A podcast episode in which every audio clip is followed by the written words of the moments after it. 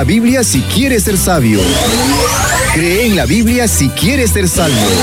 Y practícala si quieres ser santo. Encuentra el camino para descubrir la voluntad de Dios en Ruta Bíblica. Ruta Bíblica. Con ustedes, el hermano Naudi Mogollón.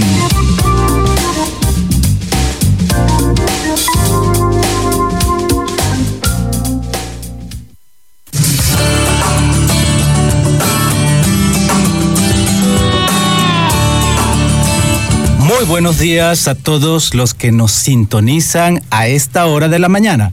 Sean todos bienvenidos y bienvenidas a su programa Ruta Bíblica, un espacio para la formación bíblica. Transmitido, Ruta Bíblica es un proyecto de Radio Etania que quiere ofrecer espacios para la formación bíblica de las personas que nos escuchan.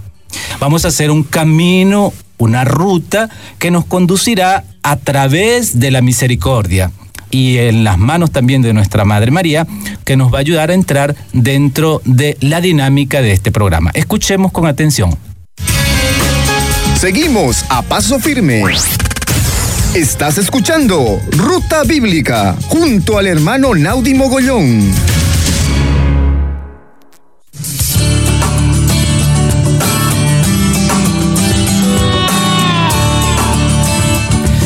Volvemos a nuestro programa Ruta Bíblica. Queremos hacer algunas indicaciones sobre qué es Ruta Bíblica. Siendo nuestro primer programa, es importante definir qué es este programa de Ruta Bíblica. Ruta Bíblica es un proyecto de Radio Betania que quiere ofrecer espacios para la formación bíblica de las personas que nos escuchan.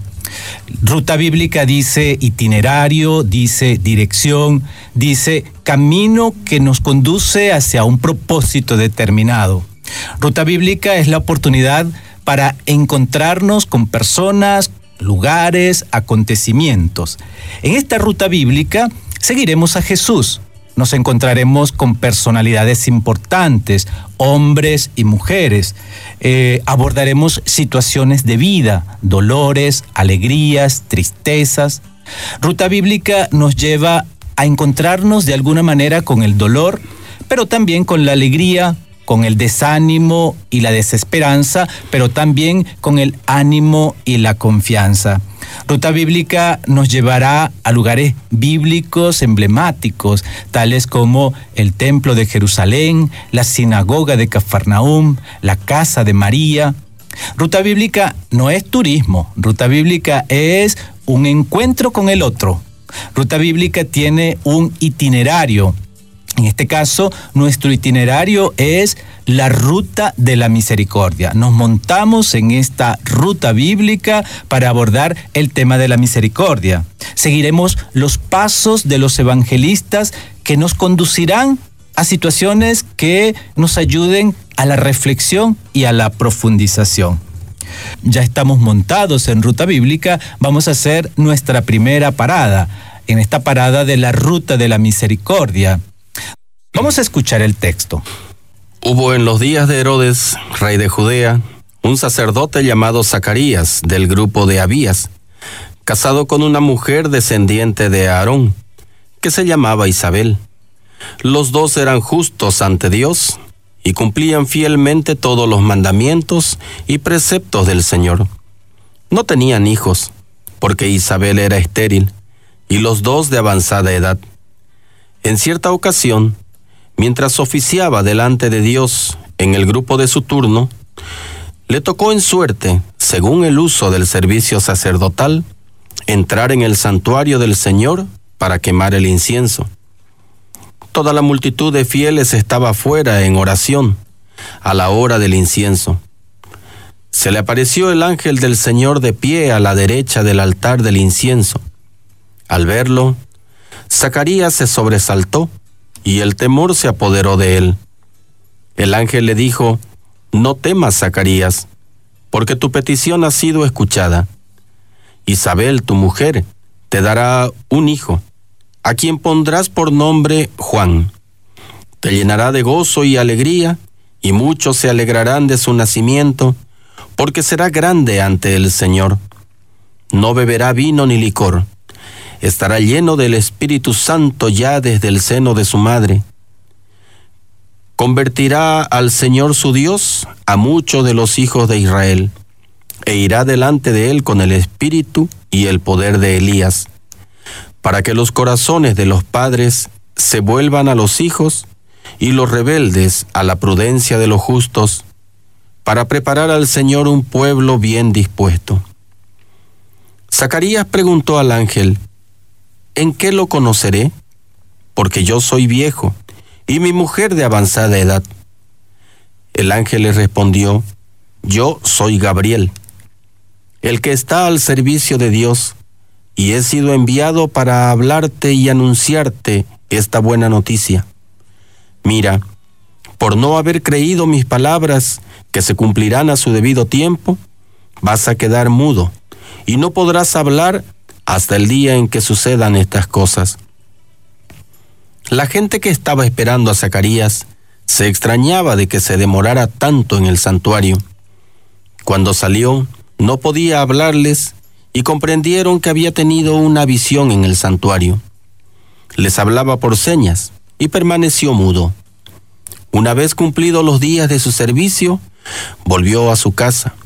Día después, concibió su mujer Isabel y estuvo durante cinco meses recluida.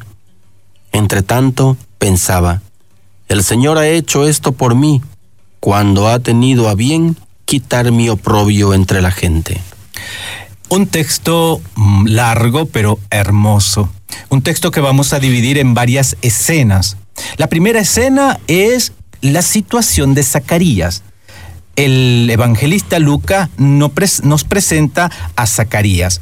Ya de entrada, el texto nos hace una presentación de los personajes y la situación en la cual se encuentran. Nos proporciona nombres, muchos nombres. Nos relata situaciones complicadas. El protagonista de esta escena es un sacerdote levita llamado Zacarías, es decir, uno que pertenece a una clase determinada de sacerdotes que existían en el pueblo de Israel. Pertenece a una de las 24 clases de los sacerdotes que existían en la época de Jesús. Cuando nosotros hablamos de sacerdote tenemos que tener presente que el sacerdocio antiguo del pueblo de Israel estaba conectado a una familia, a una familia bien precisa. Era una especie de casta cerrada no se podía ser sacerdote si no se era por nacimiento. Los hijos de los sacerdotes tenían que ser sacerdotes. Era un derecho exclusivamente hereditario. La tribu de Leví es una tribu que aparece en el Antiguo Testamento y era justamente la tribu de los sacerdotes. De allí salían todos los sacerdotes para servir en el templo de Jerusalén. Lucas nos dice que el personaje se llama Zacarías.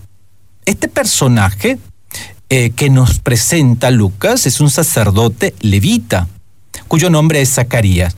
Los nombres en la Biblia eh, no son una solo una identificación, sino que son fundamentalmente un proyecto. Cada nombre es un proyecto. El nombre dice lo que se es, dice la esencia de la persona. En este caso, el nombre de Zacarías es un nombre hebreo, un nombre que suena algo así como Zacarya.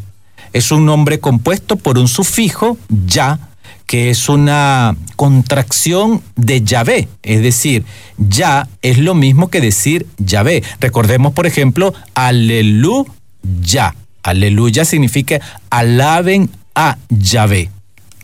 Delante de este ya, recordemos el nombre es sacar ya, delante de este ya encontramos otra palabra, sacar, que es un verbo hebreo.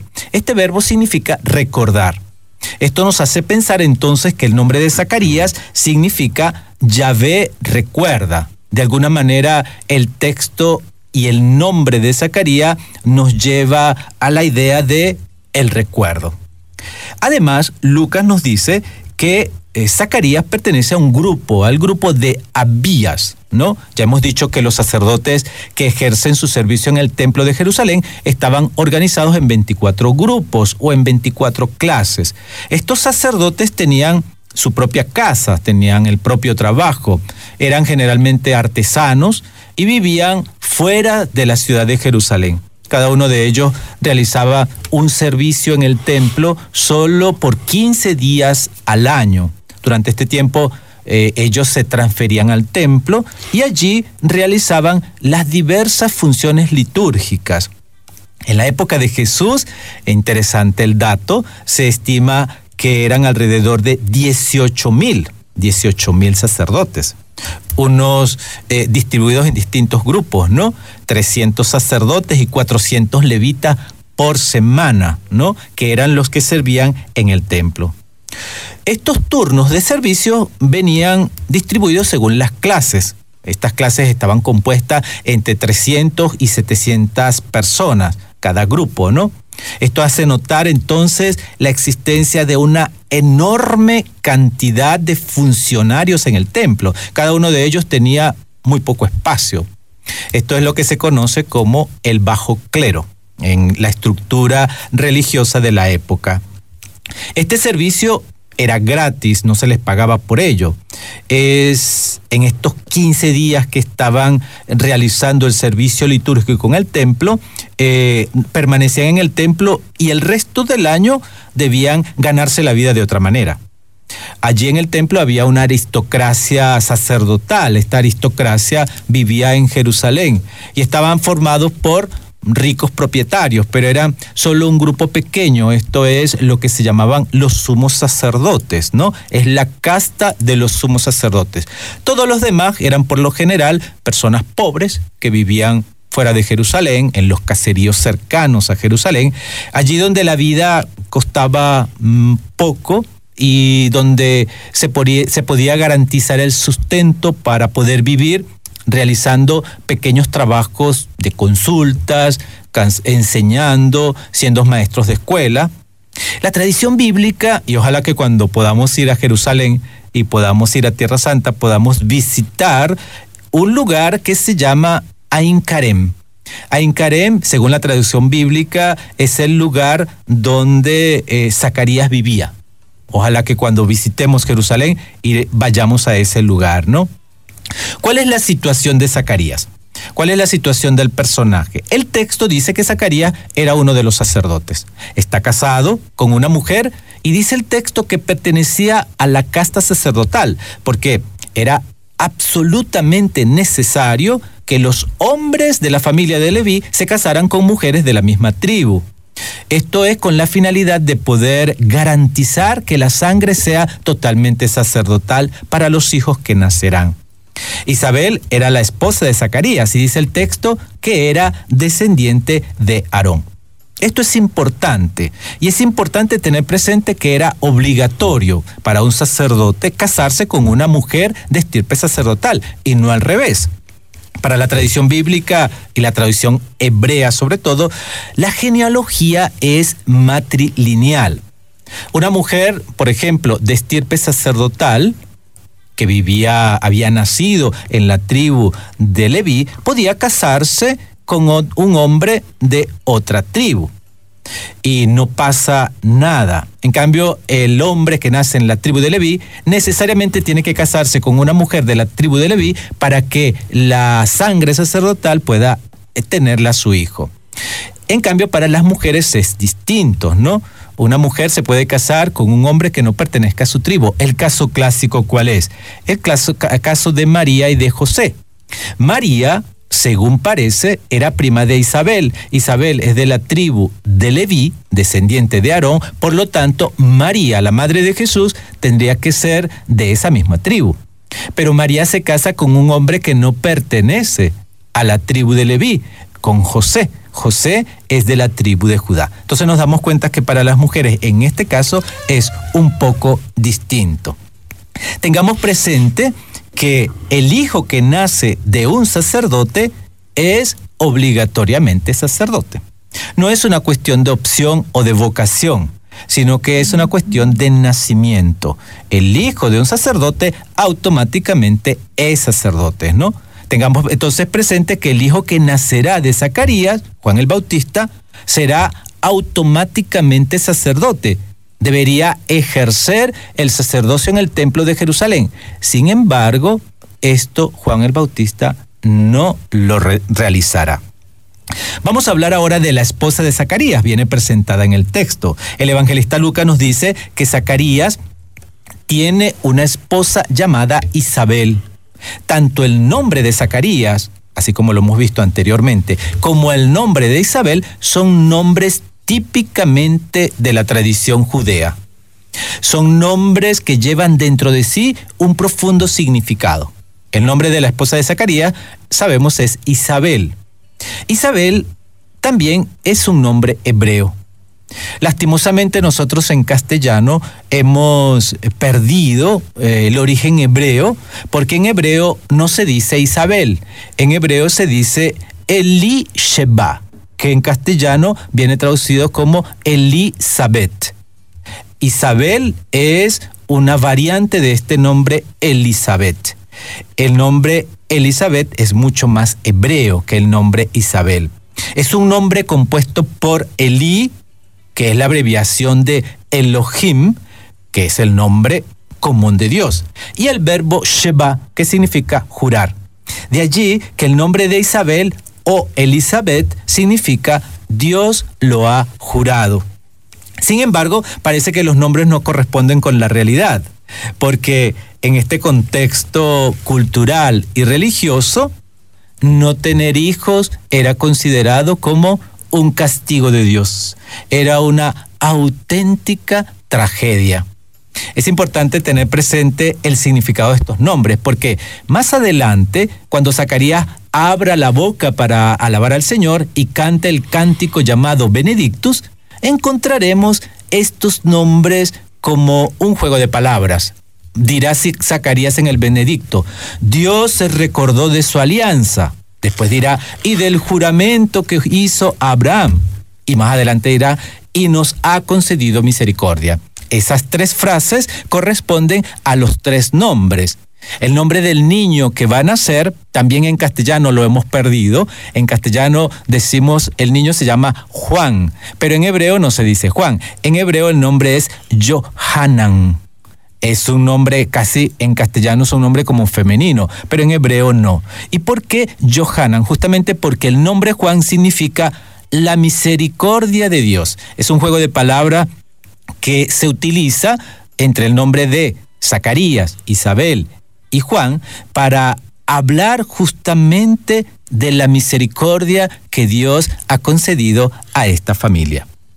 No se olviden que estamos en su programa Ruta Bíblica y estamos haciendo, haciendo un recorrido por la Ruta de la Misericordia. Estamos en el templo acompañando a este sacerdote Zacarías que va a ofrecer eh, el incienso y le sucede algo extraordinario. Ahora estamos presentando a los personajes. No se olvide también que usted puede comunicarse con nosotros, bien sea a través del número de teléfono o bien a través de los mensajes de texto. Seguimos nuestro camino. El texto nos dice que Zacarías e Isabel eran personas buenas. Dice que eran personas justas personas que cumplían con los mandamientos, personas que cumplían con los preceptos de Dios. Esta es una frase típicamente bíblica.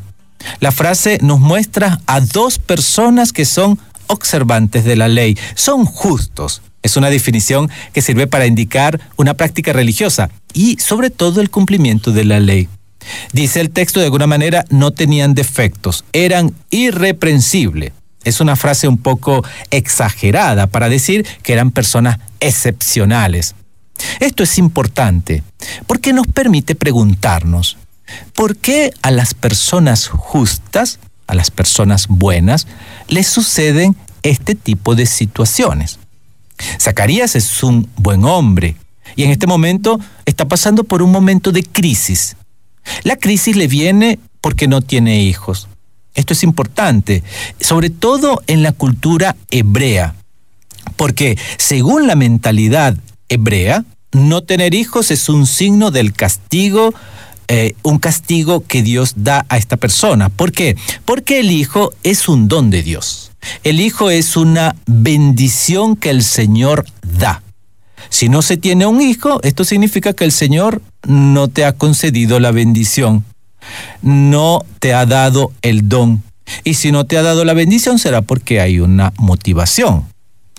De esto se deduce que no tener hijo es como un castigo. Pero si hay un castigo significa que hay una culpa. Se presume entonces que Zacarías e Isabel no son personas del todo justas. De alguna manera se pensaría que estas personas no merecen un hijo. Es por eso que el narrador afirma de manera tajante y sin dudar que eran justos. Es decir, colocan esta expresión era justo para evitar que alguien, sabiendo que no, tenía, que no tenían hijos, pensaran que no eran efectivamente tales. Es decir, son justos y están pasando por un momento de crisis, no tienen un hijo.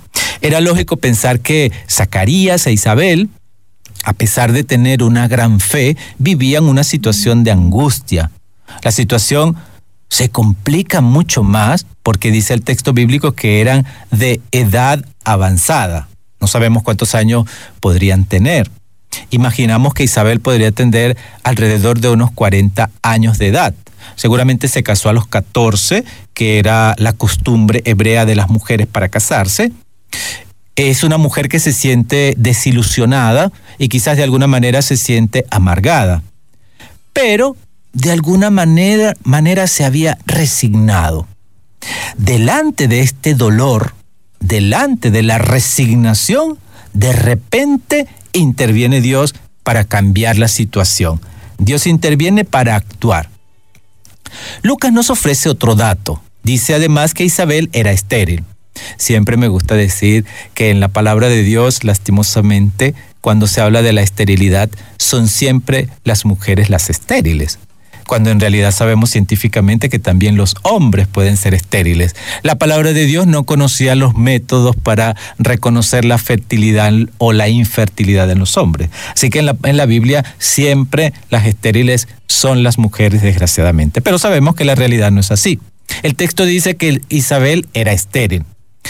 Este motivo de la esterilidad de Isabel puede servir como causa para indicar la ausencia de los hijos pero sobre todo una afirmación que eh, dará una posibilidad futura de tener un hijo. Dicen, eran ancianos, eran estériles, parece como si todo estuviera perdido. El relato nos sirve para presentarnos una situación de dolor y de imposibilidad. De dolor porque en la mentalidad hebrea la ausencia de los hijos, como hemos dicho, es una desgracia, mucho más para un sacerdote. La ausencia del hijo coloca al sacerdote en una condición de inferioridad. Estoy hablando de Zacarías, en una condición de eh, humillación. Eh, cuando participaba en el servicio litúrgico, los demás compañeros seguramente que no lo verían bien.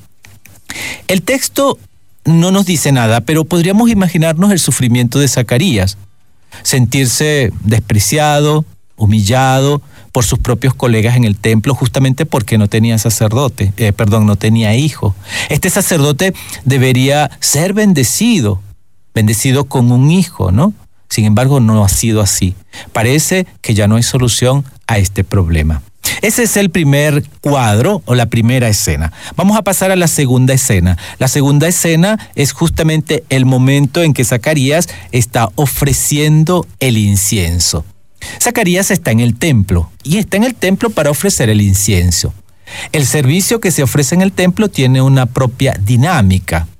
Es un momento breve que se transcurre en el templo mientras se realiza eh, las funciones típicas sacerdotales. La tarea del sacerdote es ofrecer el incienso. Algunas de estas acciones litúrgicas eh, se realizaban por sorteo. ¿Cómo funcionaba? Por la tarde, antes de la bendición ante el pueblo, uno de los sacerdotes de turno debía entrar en el santuario para ofrecer el incienso.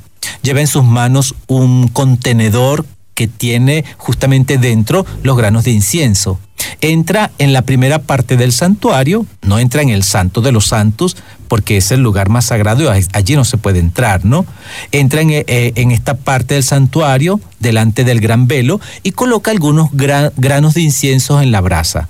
Es una acción de, que dura pocos minutos, un minuto o dos como máximo.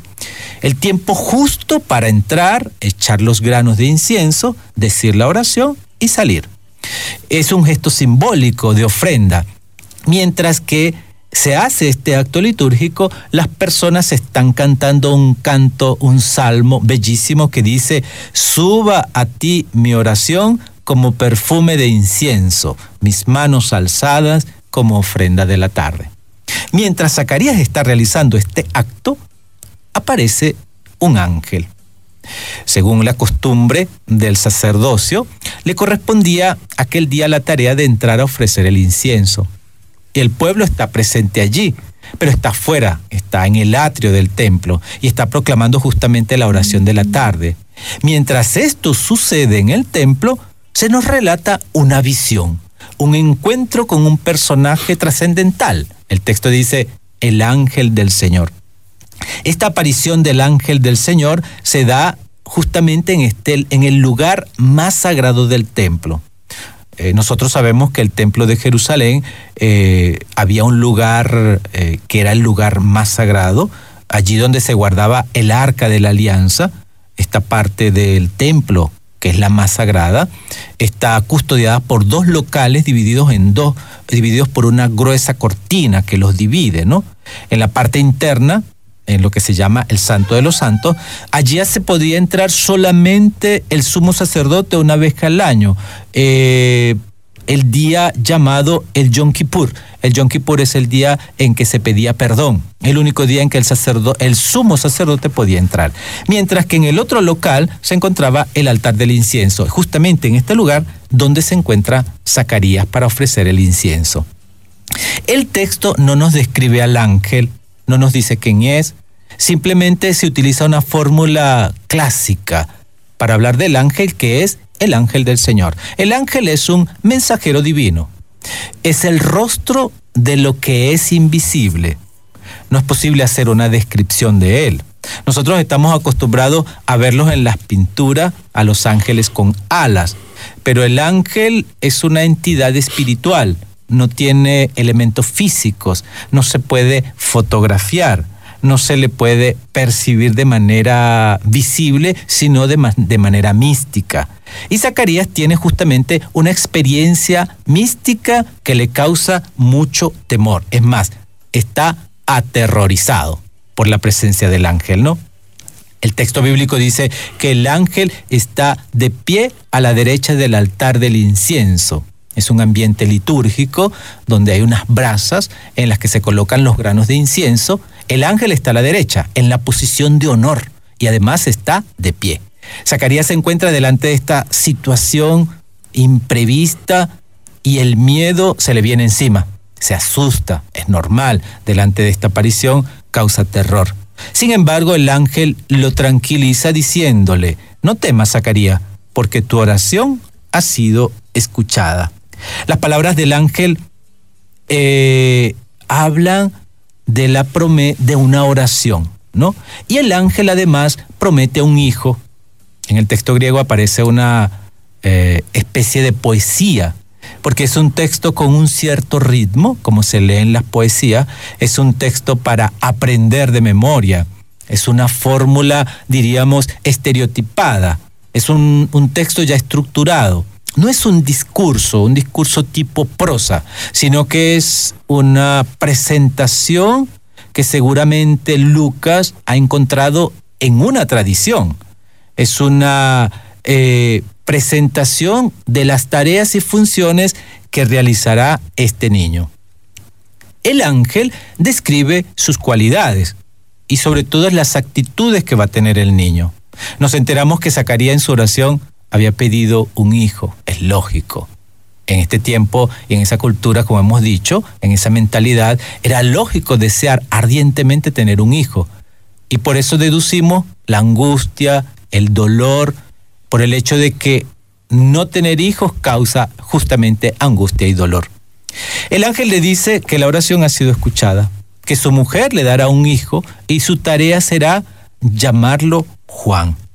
Se nota en este versículo que encontramos presentes en un solo versículo los tres nombres, el nombre de Zacarías, el nombre de Isabel y el nombre de Juan. La familia es presentada de nuevo, cada uno con sus respectivos nombres.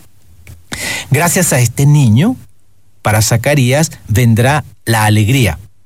Es lógico que un padre anciano, cuando se le anuncia el nacimiento de un hijo, se alegre, pero no solamente él, sino que se alegrarán muchos por su nacimiento. El ángel está diciendo algo importante. Dice, los que vendrán en los años sucesivos, en los siglos, nosotros, nos alegraremos por el nacimiento de este niño. Estaremos contentos. De hecho, el 24 de junio, cuando celebremos la fiesta de San Juan Bautista, estaremos contentos de que haya nacido. Y muchos se alegrarán por el nacimiento de este niño.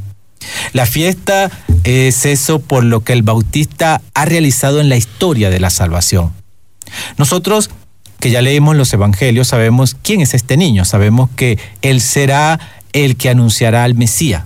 Por eso se le dice a Zacarías, estarás contento, pero no solo tú, sino muchos otros personajes que participarán de esta alegría, porque el niño que nacerá será extremadamente importante. El ángel le dice que será grande delante del Señor y esta es una expresión muy importante, porque dice que Juan es diferente a Jesús. Delante del Señor será, será un gran hombre. Nos dice la personalidad de este niño que va a nacer. Esta grandeza del niño estará acompañada por una consagración. Dice el texto, no beberá vino ni bebida embriagante. Esto forma parte de las reglas esenciales de un grupo que existía en Jerusalén, que eran los nazireos. Los nazireos eran los consagrados. Es una expresión que encontramos en el libro de los números, en el capítulo número 6, y en el libro del Levítico, en el capítulo número 10. Allí se habla de lo que se refiere al nazir, es decir, a la persona consagrada al Señor. Dice que la madre eh, que va a tener este niño no puede beber bebidas embriagantes. Eh, hay la experiencia de la madre de Sansón, a la cual se le da estas mismas recomendaciones.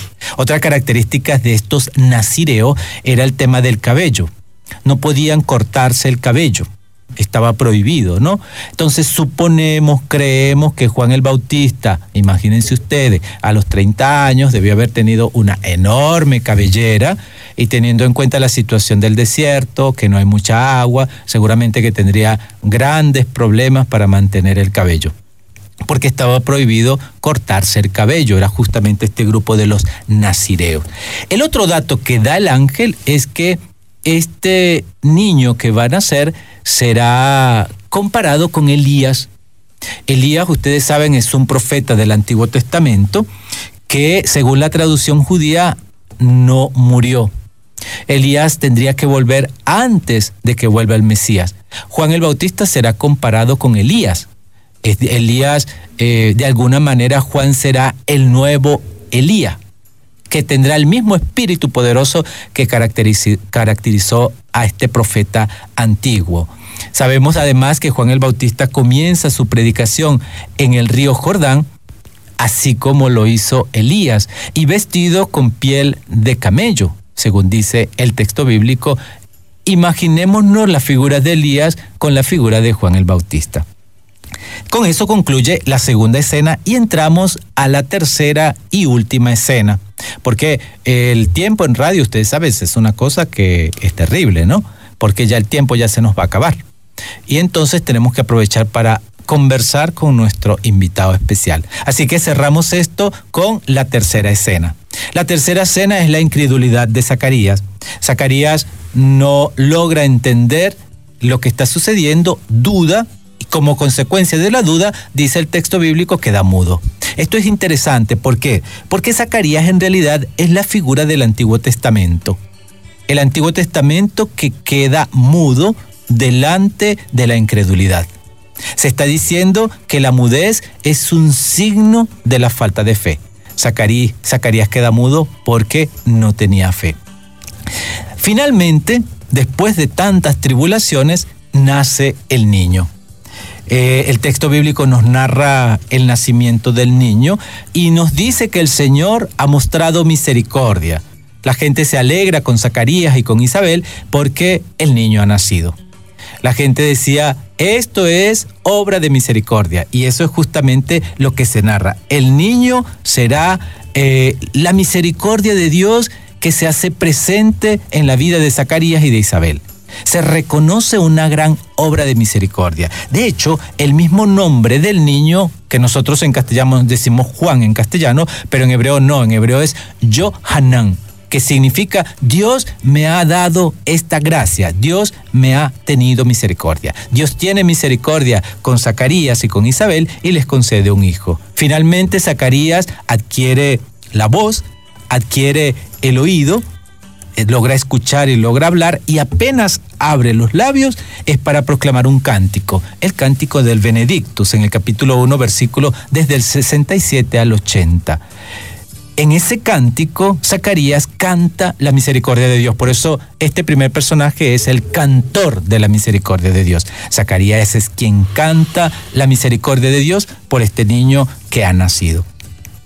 Finalizamos diciendo que en el canto del Benedicto, les invito a que lo leamos en el Evangelio de Lucas, eh, se nos habla de justamente la misericordia que tiene Dios con Zacarías, porque Dios tiene entrañas de misericordia. El texto nos los dice de alguna manera, ¿no?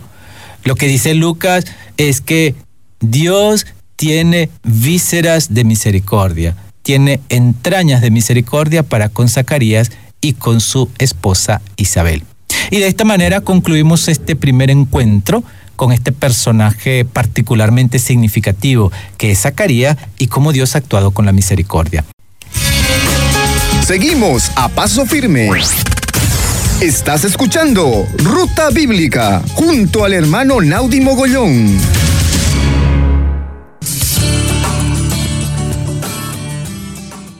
A todos los que nos sintonizaron, que están con nosotros, muchísimas gracias por estar con nosotros. Que el Señor les bendiga. Y no se olviden, súbanse a la ruta bíblica, a la ruta de la misericordia. Muchas gracias. Esto fue Ruta Bíblica te esperamos todos los jueves a las 9 de la mañana y el reprise a las 9 de la noche por Radio Betania.